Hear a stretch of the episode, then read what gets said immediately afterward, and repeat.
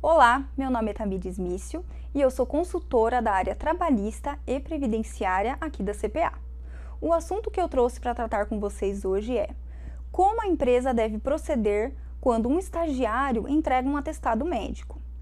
Primeiramente, o estágio ele é regido por uma lei própria, que é a Lei 11.788 de 2008, que é aquela lei que nós chamamos de Lei do Estágio.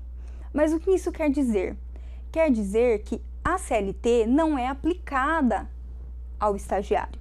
Nenhum dispositivo da CLT é aplicável ao estagiário. Em relação às ausências do estagiário, eu trouxe para vocês uma pergunta e resposta que está na cartilha do estágio do Ministério do Trabalho, em que ele trata sobre as ausências do estagiário. Essas ausências, elas não precisam ser pagas pela empresa, mesmo que haja uma justificativa para isso, como no caso do atestado médico.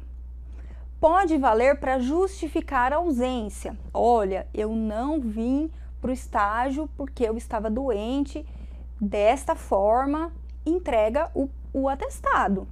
Porém, não há obrigatoriedade nenhuma da empresa em abonar esse dia, ou seja, pagar o dia que não foi efetivamente estagiado, mesmo que seja por motivo de doença, com um documento que seria o atestado médico.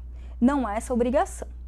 Por outro lado, caso a empresa queira, por mera liberalidade, pagar esses dias, mesmo que não tenham sido estagiados, não há problema algum.